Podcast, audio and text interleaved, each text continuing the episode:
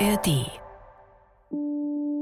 Herzlich willkommen zu Die Sache ist die und aktuell ist die Sache die, dass ich, Caro Matzko, hier im Studio sitze und der Ferdi kommt gleich rein mit der Sache, um die es heute gehen wird.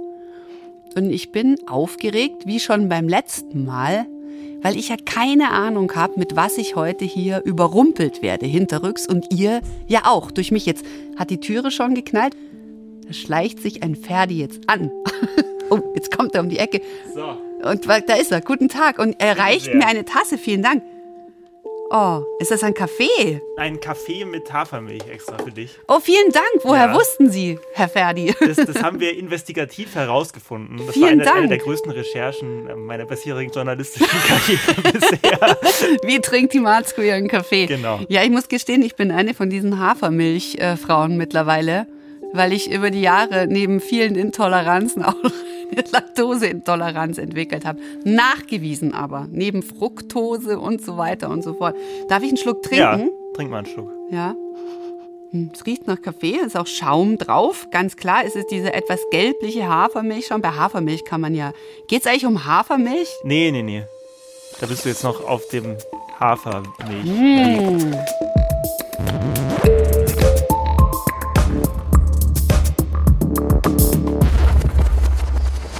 Oh, die Tasse, damit ich euch das beschreibe, hier ist die Tasse, so klassisches Keramik in weiß gehalten. Da drin ist der Kaffee.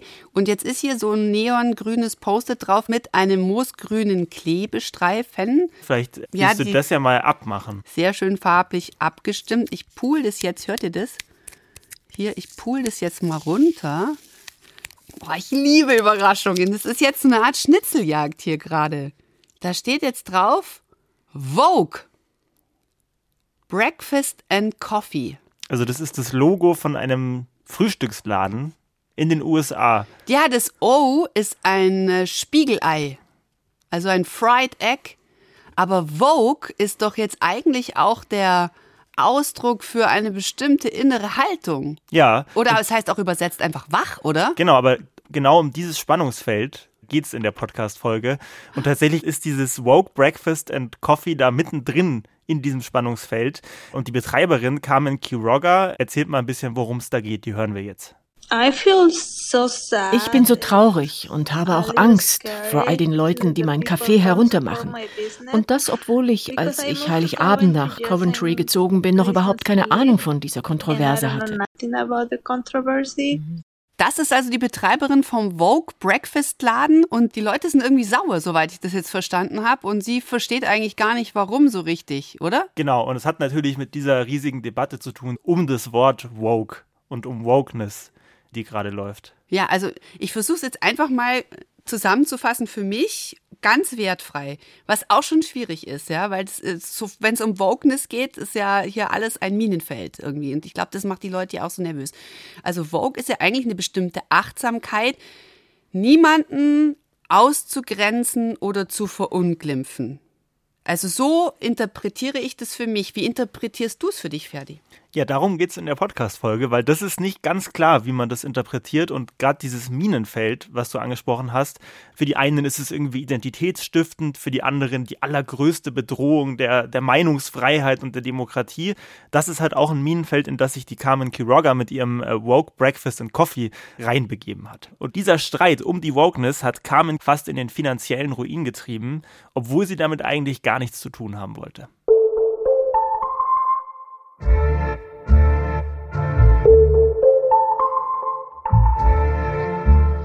Guten Tag, ich bin Caro Matzko und ihr hört Die Sache ist die, der Podcast über die Geschichten hinter den Dingen.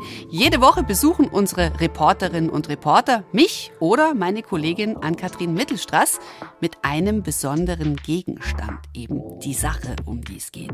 Und im Laufe der Folge klären wir dann, was hinter dieser Sache steckt und was uns die kleinen und großen Dinge über gesellschaftliche Entwicklungen verraten und erzählen. Und das Besondere ist, Ann-Kathrin und ich, wir haben vorher überhaupt keine Ahnung, was der Gegenstand ist und worum es gehen wird. Und heute ist BR-Reporter Ferdinand Mein bei mir im Studio und wir sprechen offenbar über diese Kaffeetasse, auf der Vogue steht und ein Spiegelei zu sehen ist und Wokeness. Die Frage, die ich mir stelle, ist nämlich, wieso polarisiert und spaltet Wokeness so sehr? Und ich kann dir schon mal verraten, dieser Konflikt, der verdichtet sich letztes Jahr Heiligabend in diesem kleinen Café, aus dem diese Tasse kommt.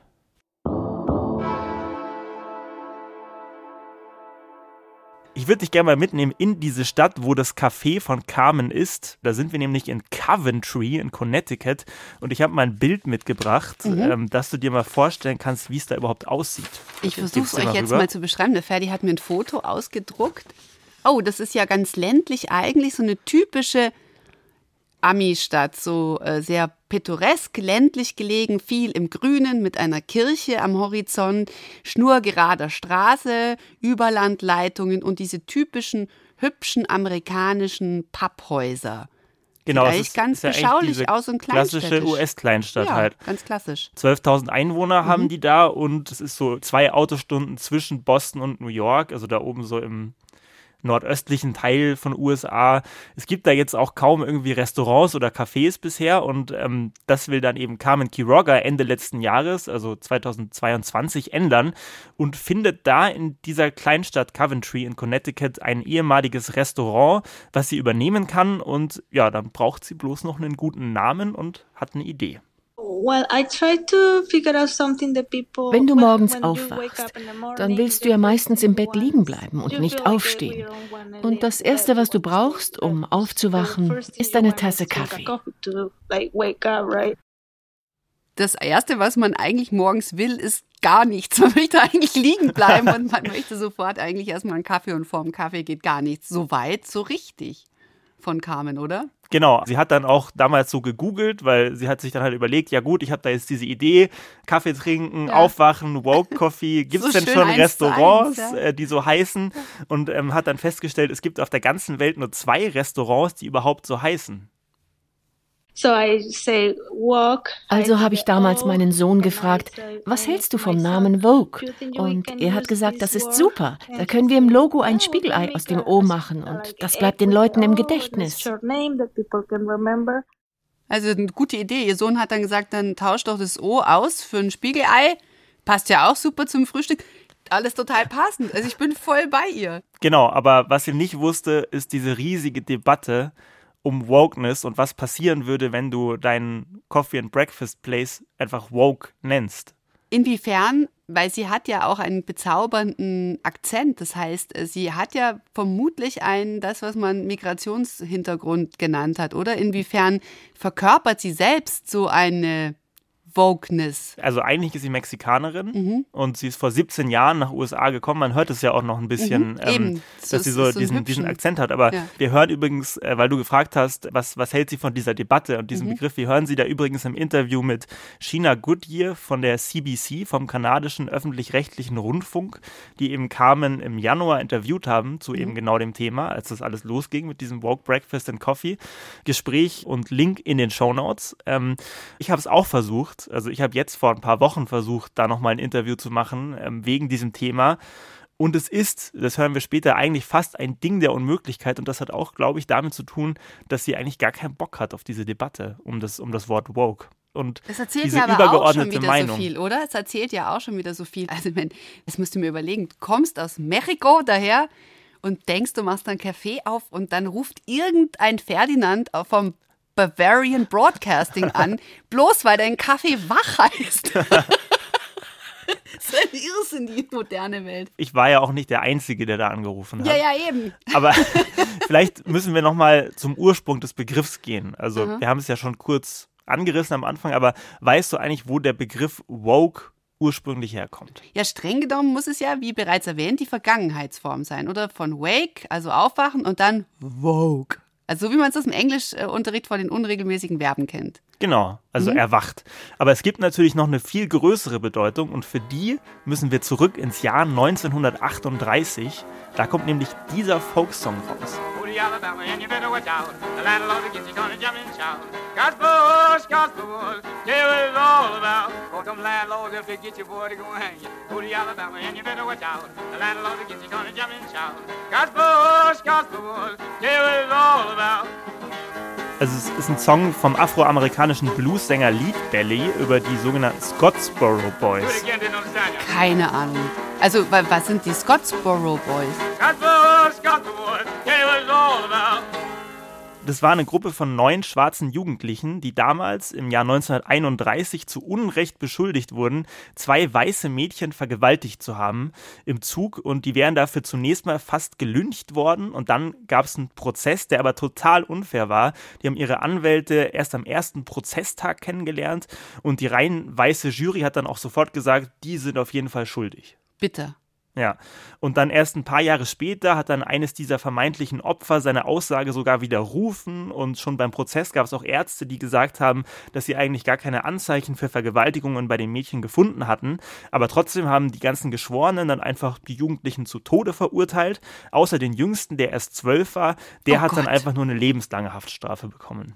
Weißt du, was das Schlimme ist? Es war 38, hast du gesagt. Ich glaube, irgendwie habe ich das Gefühl, diese Geschichte hätte heute auch noch genau so, nur anders stattfinden können. Ja, oder? mittlerweile haben höhere Gerichte die Urteile schon gekippt und abgemildert, aber letztlich haben die Scottsboro Boys ja trotzdem Jahre im Gefängnis verbracht.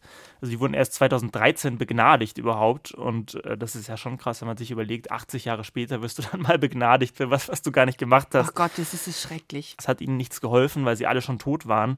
Also daran sieht man, wie absurd das Ganze war. Und äh, dieser und wie Fall. Unfair. Sowas macht mich immer noch total ja. wütend. Also jetzt bin ich ja das, was man so Mittelstand und weiß und privilegiert nennt, aber mich macht es ja schon so sauer. Wie muss es dann erst denen gehen, die diese Ungerechtigkeiten, denen sie immer tagtäglich widerfahren? Ja, also ist Wahnsinn, wurde auch ein Symbol dieser Fall für Rassismus und rassistische Justiz in den USA. Und ja, dieser Song erzählt halt die Geschichte und ähm, genau weil das so schlimm ist, redet der Sänger Lead Belly schwarzen Menschen am Ende dieses Songs, Scottsboro Boys, das hier. I, I better, be a little careful when they go along through that, but stay woke, keep the eyes open. Stay woke, also bleibt wachsam quasi, oder? Genau, wachsam gegenüber Rassismus, gegenüber einer permanent potenziell lebensbedrohlichen Gefahr, der man da ausgesetzt ist. Aber lange, also mein, das 38 ist der Song und dieser sehr gute Rat, bleibt wachsam.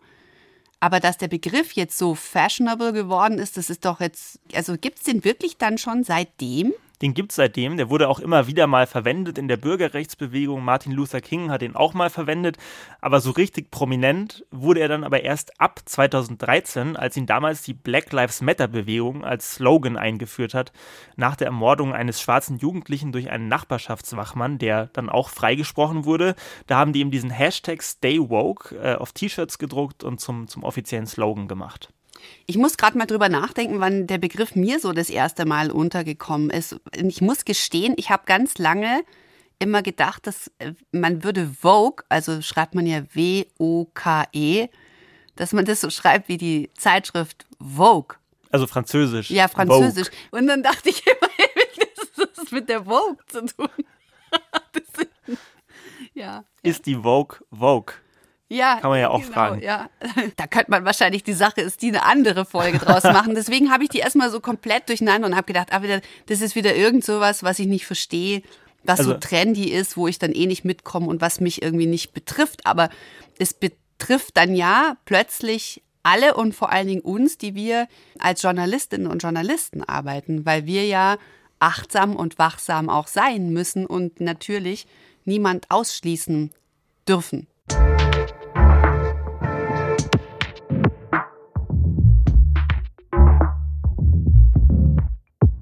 Ich habe den kleinen Zusammenschnitt mitgebracht des bayerischen Ministerpräsidenten Markus Söder, der Dr. diesen Begriff Markus Söder. Dr. Markus Söder, der diesen Begriff auch woke, benutzt. Wokeness aus Berlin heraus, Wokeness. Bei uns heißt es weiß-blau statt Woke. Ah. Die Political Correctness Markus. hat endlich Pause. Wokeness, Wokeness, Wokeness und Cancel Culture. Kein Fleisch. Und einige ein bellender Hund ja, ja, haben sogar Hass auf Fleisch, richtigen Hass. Wokeness. Diese Wokeness-Idee. Was soll eigentlich diese feministische Außenpolitik, Jesus, liebe Freunde und Freunde? Das bringt der Wie absurd ist es eigentlich in unserem Land mittlerweile geworden? Aber schlimmer ist diese Durchtränkung mit Ideologie beim Thema Kernkraft. Jetzt kommt auch noch die Kernkraft. Am Anfang dazu. fand ich das noch alles ganz witzig, ja? Es droht tatsächlich eine düstere Vogue-Wolke unseren weißblauen Himmel zu verdunkeln. Dann lieber von ISA 2 weiter in den Wasserdampf auf dem Kühlturm, oder? Ja, genau. Wenigstens Aber weiß. Ja, es ist, ähm, da, ich finde, ähm, das ist was, was Dr. Markus Söder wirklich ganz gut drauf hat, nämlich Populismus auch zu bedienen. Er ist natürlich sehr smart. Er bringt ja hier alles zusammen. Feminismus, Anti-AKW-Bewegung, wo ja eigentlich auch mal viele Menschen mit dabei waren, Rassismus, also alle Ismen kommen ja zusammen und münden in einem Gefühl des Unbehagens und in einer Derfinemmerson. Ich finde auch spannend, wie er es abwertet. Also eigentlich haben wir ja gerade noch gehört, das ist ein positiver Begriff für irgendwie Antidiskriminierungskampf und er mhm. tut da so wie naja, er, tut diese, er so, bellt es so raus. Er bellt es raus und es ist die Bedrohung, die, das kannst du ja auch wieder schön adressieren, die aus Berlin kommt. Also die Stoderer, das ist was, was auf uns reinprasselt. Ja? Die Berlin kommt auf uns zu und macht unseren weiß-blauen Himmel kaputt. Und das bringt ja alles zusammen. Und ich finde es aber wichtig, dass wir darüber sprechen, weil das ist jetzt, zeigt ja die große Verunsicherung in der Breite der Gesellschaft. Ja, wir haben, es ändert sich sehr viel, auch zum Guten. Trotzdem fühlen sich dann eine bisherige Mehrheitsgesellschaft plötzlich irgendwie offensichtlich außen vor oder in irgendetwas beschnitten oder bedrängt. Kannst du das irgendwie nachvollziehen, dass es manchen Leuten so geht.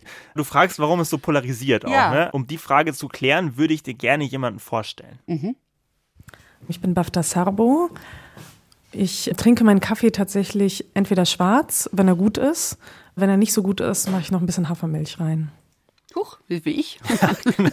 genau, aber sie hat noch eine etwas besonderere Beziehung zu Kaffee. Meine Familie kommt aus Äthiopien und sind tatsächlich zu einem Teil Kaffeebauern. Also ich trinke auch einfach gerne Kaffee, weil es mir schmeckt, aber es war für mich auch schon immer identitätsstiftend. Also man muss vielleicht nochmal erklären, Bafta Sabo ist Sozialwissenschaftlerin, schreibt schlaue Sachbücher, engagiert sich auch im Verein Initiative Schwarzer Menschen in Deutschland. Also sie ist wirklich jemand, wo jetzt aus dem Söder-Umfeld, würde es wahrscheinlich heißen, Woker kannst du gar nicht sein. Du meinst aus der Perspektive auch vom Södi, ja. weil sie ist eine Frau, sie ist vermutlich POC, oder? Ja. ja? Akademikerin, nehme genau. ich an und sie hält antikapitalistische Vorträge. Ja, also, der U. Ja. ja. Aber sie hat eine sehr gute Erklärung, warum dieser Begriff so polarisiert. Weil es viele Traditionen gibt, die jetzt immer mehr zum Beispiel durch den Antirassismus in den Blick genommen werden. In Holland kennt man diese Debatte über Swarte Piet, also über diesen schwarzen Piet, der im Blackface, also im schwarz angemalten Gesicht eigentlich so eine schwarze Person darstellen soll, ein bisschen albern und so weiter. Und dass diese Tradition sehr stark angegriffen wird von vielen antirassistischen AktivistInnen. Und das wird aber von vielen Menschen immer verteidigt mit, das ist unsere Tradition, die wollen wir uns beibehalten, ohne zu reflektieren, dass es auch einfach Traditionen gibt, die rassistisch sind oder auch auf einer rassistischen Geschichte aufbauen. Und ich glaube, dass es da viel Abwehrhaltung auch wieder gibt und dass man eben sich nicht verändern will, sondern eher im Gegenteil. Ja, da stimme ich ihr total zu. Ich glaube, es geht darum, um die Angst vor zu viel Veränderung. Und ja. das hast du ja auch vorhin bei Söders, wo er diesen Vogue so richtig bellt. Da kommt ja diese ganze Veränderung durch. Ich habe selber, bloß weil ich beim BR Stammtisch eingeladen war und habe leise durchblicken lassen, dass ich zwar mir die Mitarbeitenden vom ISA 2 AKW sehr leid tun, dass sie jetzt ihren Job einfach jetzt umorientieren müssen in Kernkraftabbau, habe ich so böse Hassmails bekommen und mir wurde Wokeness vorgeworfen. Also wenn, wenn du jetzt Hassmails ansprichst, da mhm. ähm, sind wir wieder beim Woke-Café. Mhm. Die haben nämlich auch ziemlich viele Hassmails bekommen. Zwar schon genau in dem Moment, als die Carmen Quiroga im Dezember letzten Jahres, 2022, dieses Schild, also sieht genauso aus wie das Logo auf deiner Tasse, Woke Breakfast and Coffee, an ihren Laden rangehängt hat. Ich habe dir auch mal das Bild mitgebracht. Ah, ich beschreibe euch das mal, um euch da mitzunehmen zum Café. Es ist so ein ähm, Spitzdachhaus mit so einer Veranda, so einer typischen amerikanischen, sieht sehr einladend aus. Man hat auch diese typische Neon-Schriftröhre da, wo Open steht und die leuchtet, wenn es Open ist. Und drüber hat sie ein wunderschönes schwarzes Oval gehängt. Und da steht eben dieser Schriftzug Vogue mit dem I statt dem O und drunter Breakfast and Coffee aber sehr prominent. Natürlich, wenn du das falsch interpretierst, ist das total Totale Provokation. Genau, und in dem Moment, als sie dieses Schild aufgehängt hat, brach dann wirklich der Shitstorm im Internet los. Jesus. Also sie hatte natürlich keine Ahnung und es ging dann los so mit äh, wahnsinnig vielen negativen Kommentaren. Oh, Sie haben geschrieben, da will ich meinen Kaffee nicht trinken. Wer seinem Kaffee so einen Namen gibt, den will ich nicht unterstützen. Ich habe gar nicht alles gelesen, ich wollte nur noch weinen. Oh Gott, es ist so eine tragische Geschichte. Die Frau tut mir so wahnsinnig leid. Was für ein Wahnsinn ist eigentlich bei uns los? Und sie hat wahrscheinlich überhaupt nicht verstanden, wie man gegen Wach mit einem Ei damit das Gott, diese. Ja, was halt auch besonders bitter ist, ist, dass die Mitarbeiter der Stadtverwaltung in Coventry äh, sie auch davor vorsichtig darauf hingewiesen haben, mhm. dass der Begriff vielleicht nicht ganz unbelastet ist. Ach so, aber sie hat es ja. überhaupt nicht nachvollziehen können, oder? Genau. Und ich habe dann auch mal in Coventry angerufen und dort mit einem Town Manager, also so ein Verwaltungsbeamter namens Eric Trott geredet, der das nochmal erzählt hat, wie es lief. Sie hatten wirklich überhaupt keine Ahnung, was das für einen Aufruhr auslösen würde. Die Betreiberin Carmen war ganz unbedarft und hat auch total ehrlich gesagt, wow, davon habe ich noch nie gehört. Ich will einfach nur, dass die Leute kommen und unser Frühstück genießen. Ihr war gar nicht klar, welchen Stein sie damit ins Rollen bringen. Ich verstehe es manchmal gar nicht, wie sowas entstehen kann.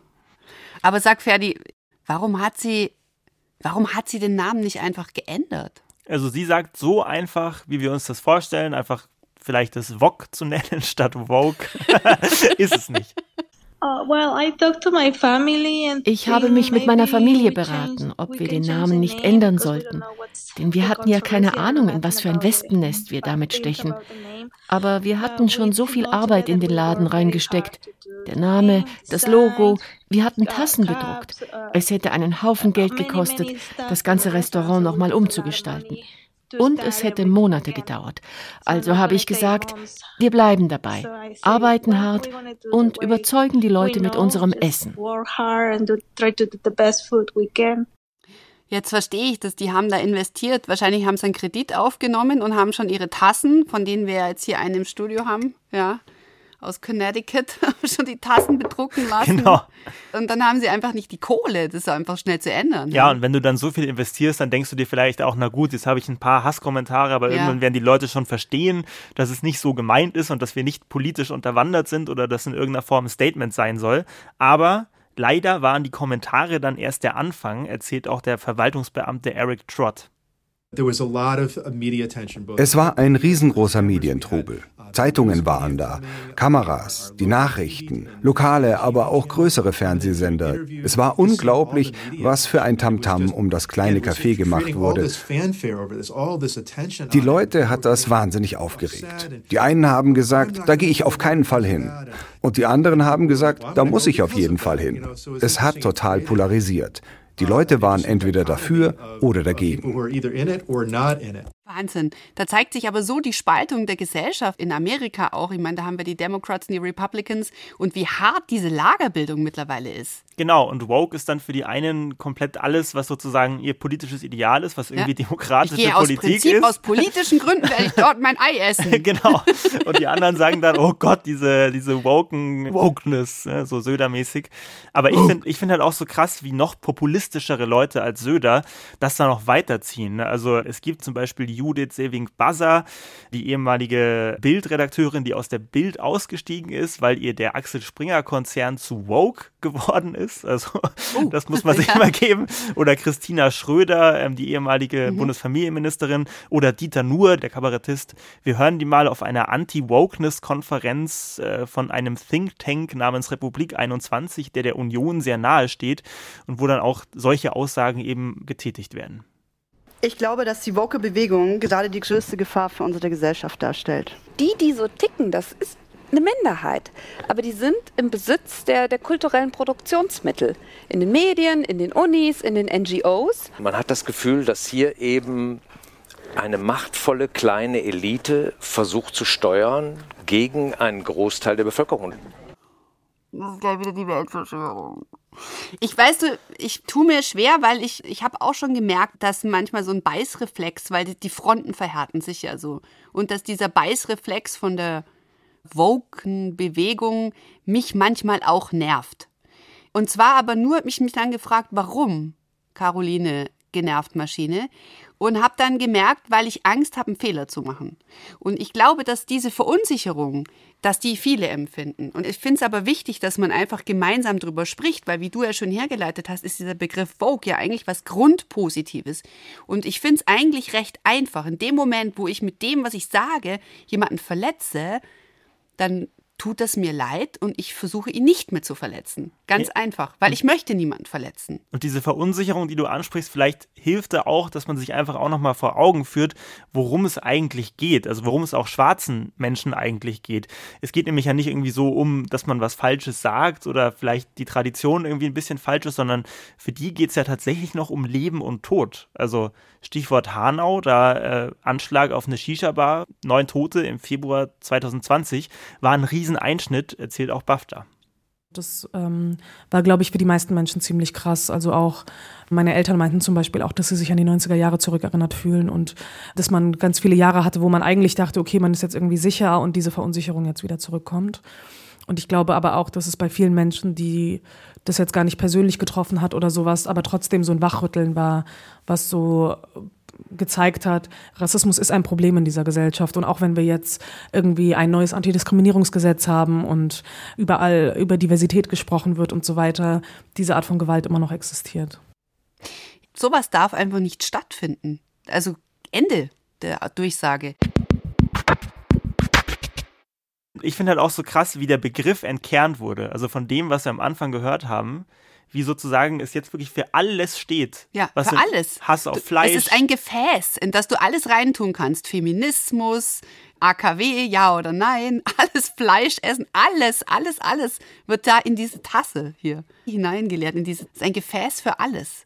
Und entweder entscheidest du dich dafür oder dagegen. Es gibt ja auch nichts irgendwas dazwischen weil du jetzt sagst, es gibt nichts dazwischen. Also es gibt schon eine Dazwischenposition. Ja. Und die hat Bafta Sabo. Die meint also, man müsste eigentlich konsequent beide dieser Lager zurückweisen. Und wenn man jetzt wirklich woke sein möchte, wieder dahin schauen, wo der Rassismus halt wirklich ist. Ich glaube nicht, dass man sich in diesem Kulturkampf um den Begriff woke und diese Inhalte auf eine Seite schlagen muss, sondern man kann ähm, beide Argumente so ein bisschen unsinnig finden. Man kann kritisieren, dass es irgendwie einen sehr moralisierenden Antirassismus gibt und man kann kritisieren, dass es gleichzeitig einen rechten Angriff auf alles gibt, was überhaupt Antirassismus ist, sondern etwas vorschlagen, was halt wirklich an die Wurzeln der Sache geht sie redet aber so schnell und verwendet so viele Wörter. Ich komme dann manchmal gar nicht mit. ja, ich glaube, das ist tatsächlich auch ein Punkt, dass viele ähm, diese woken Menschen als so eine intellektuelle Bedrohung empfinden. Das ist so was, so was Elitäres irgendwie. Die verwenden auch so viele Wörter. Ich glaube, dass sich da viele tatsächlich einfach ausgeschlossen fühlen. Kannst du mir noch mal einfacher erklären, quasi, was sie jetzt gerade gesagt hat. Also im Grunde meint sie damit, dass sie sich selbst nicht mehr als Woke bezeichnen würde. Aha, sie distanziert weil der sich. Sie distanziert sich selbst, obwohl wir ja eigentlich gesagt haben, sie müsste eigentlich in diesem populistischen Verständnis von Wokeness, müsste sie ja da eigentlich drunter fallen. Aber mhm. sie sagt, der Begriff ist eigentlich völlig verbrannt und entkernt. Und wenn wir halt Antirassismus, das worum es eigentlich gehen sollte, halt wirklich ernsthaft betreiben, dann müssen wir diese ganzen Ideologisierungen halt eigentlich wieder ja, uns davon verabschieden. Ja, Ideologie ist der Untergang für alles. Genau, also dieses, dass man sagt, es, ist, es hat was damit zu tun, dass jemand mir moralisch verbieten möchte, dass ich meinen Kaffee mit Kuhmilch trinke, mhm. sondern vielleicht eher zu gucken, wo ist denn wirklich das Problem und wo, wo kann ich politisch hingehen. Und ähm, man könnte den Begriff einfach wieder dahin zurückbringen, wo er ursprünglich herkommt, in den 1930er Jahren, ne? als wirklich Wachsamkeit gegenüber real existierendem Rassismus. Kannst du ja heute genauso mhm. anwenden, kannst Zurück du auch sagen. In die Zukunft quasi. Ja, ja. genau. Zurück zurück zu dem Ursprung des Begriffs und dahin gucken, wo ist Rassismus hier? Also EU-Außengrenzen, Abschiebungen, schlechte Bezahlung, dass Menschen, die keinen deutschen Pass haben und in Deutschland arbeiten, deutlich schlechter bezahlt werden. Das sind ja wirklich real existierende Diskriminierungen. Ich finde es eigentlich auch total erfrischend, wenn man versucht, ich meine, wir befinden uns in einem postfaktischen Zeitalter. Das ist echt schwierig, weil es ist ja so viel gefühlte Wahrheiten gibt. Aber eigentlich macht es ja sehr Sinn, einfach Fakten zu schaffen und wirklich ganz klare und konkrete Baustellen anzugucken. Dass man einfach mal schaut, okay, wir haben Rassismus und da haben wir ähm, hier eine Benachteiligung, das ist messbar und hier haben wir die EU-Außengrenzen und da gibt es diese Lagerbildung. Also, dass wir uns konkret anschauen, was die Probleme sind. Aber jetzt pass auf, jetzt wo ich hier nochmal vor meiner Kaffeetasse sitze, lieber Ferdi, möchte ich doch mal wissen, wie ging die Geschichte mit der Carmen und ihrem Vogue-Café weiter? Ich wollte es auch gerne wissen, weil das CBC-Interview, aus dem wir Carmen gehört haben, ist ja jetzt auch schon drei Monate alt. Also mhm. die Frage, gibt es das überhaupt noch? Ich habe jedenfalls mal dort angerufen.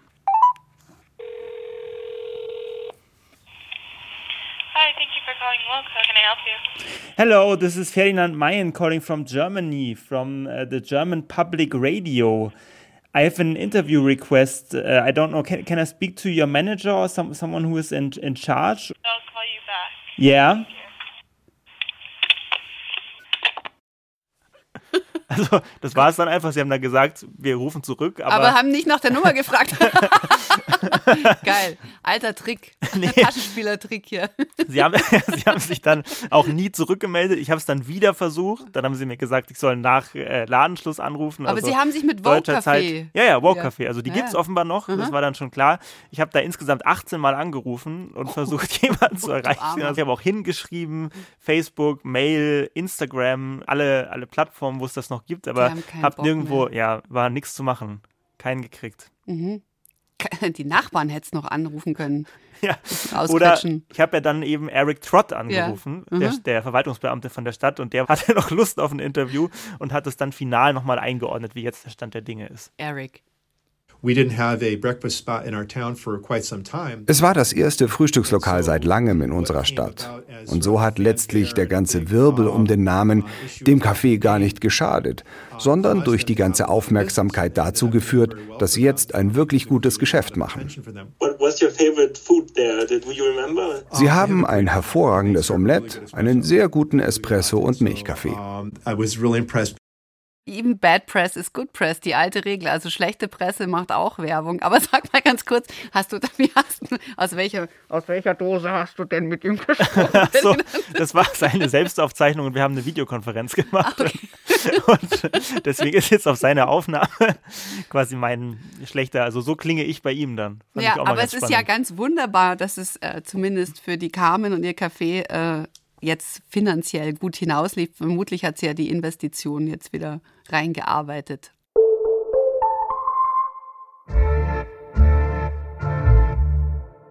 Wie blickst du denn jetzt auf die Kaffeetasse und auf die Wokeness nach der Geschichte? Also ich habe einen sehr liebevollen Blick auf diese Tasse, auf der Vogue steht und statt O dieses Ei drauf ist, weil sie für alles steht. Also sie ist eigentlich ein wunderbares Pars pro Toto. Also man kann in diese Tasse, diesen Gefäß für alles. Die ganze Debatte passt in diese Tasse, weil sie so tragisch eigentlich, wie es am guten Kern vorbeigeht, dass ein Begriff startet, dass man wachsam sein soll, dass man gegen Rassismus sein soll. Also ein hehrer Ansatz, der völlig richtig ist, weil alle Menschen haben denselben Wert.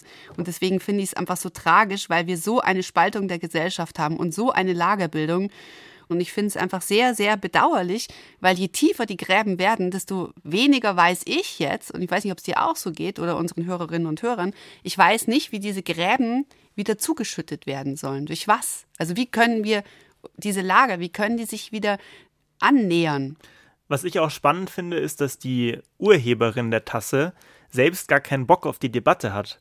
Also, Obwohl sie ja wahrscheinlich. Sie ist die Betroffene äh, der Debatte. Wir, wir, rufen an und es ist eigentlich so, du, du kriegst mit, die, die wollen nicht über dieses Thema reden und die das wollen betrifft einfach die eigentlich nur ihr Leben gar leben. nicht. Ja. Also das, das fand ich auch eine total spannende Erkenntnis, dass das offensichtlich vielleicht auch eine Debatte ist, die wir sozusagen in politischen Kreisen führen. Dieses, was ist jetzt Wokeness, so eine Fürton-Debatte in Deutschland, mhm. die dann vielleicht Leute aufregt. Aber sie selber als Hauptbetroffene der ganzen Story wusste erst mal gar nichts davon mhm. am Anfang und dann hat sie auch keine Lust in irgendeiner Form darüber zu sprechen und es geht ja eigentlich nur darum, dass er einen guten Kaffee machen will. Ja. Und, und ich fand auch das startet. toll, was der Eric gesagt hat. Wir hatten jahrelang kein Breakfast Place in unserer ja, Stadt. Genau. Wir hatten kein Frühstücksrestaurant. Also ich wünsche diesem Café, dass sich dort viele Menschen bei einem schönen gebratenen Ei oder einem Eiersatz, whatever rocks your boat, treffen und äh, einfach gemeinsam frühstücken und miteinander ins Gespräch kommen.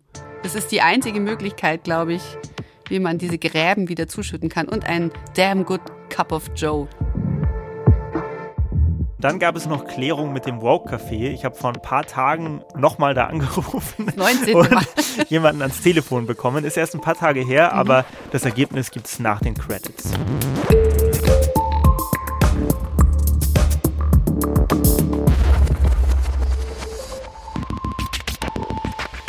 Das war Die Sache ist die, der Podcast über die Geschichten hinter den Dingen ich heiße immer noch Caro Matzko und ich bedanke mich herzlich bei allen, die mit uns für diese wunderbare Folge gesprochen haben.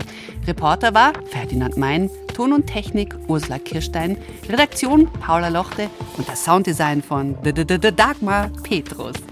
Die Sache ist die, ist eine Produktion des Zündfunks vom Bayerischen Rundfunk.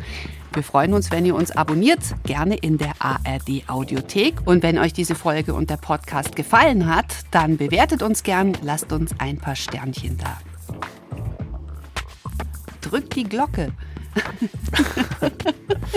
Liken, teilen, abonnieren.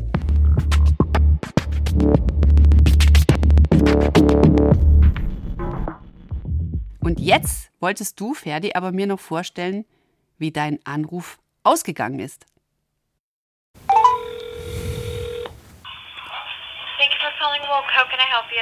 Hello, this is Ferdinand Mayen calling from Munich from the German Public Radio.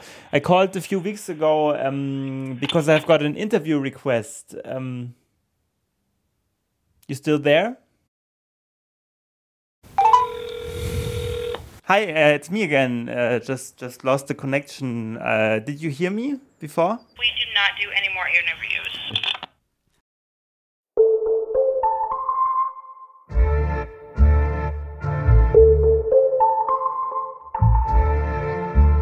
Zum Abschluss habe ich noch einen Hörtipp für euch.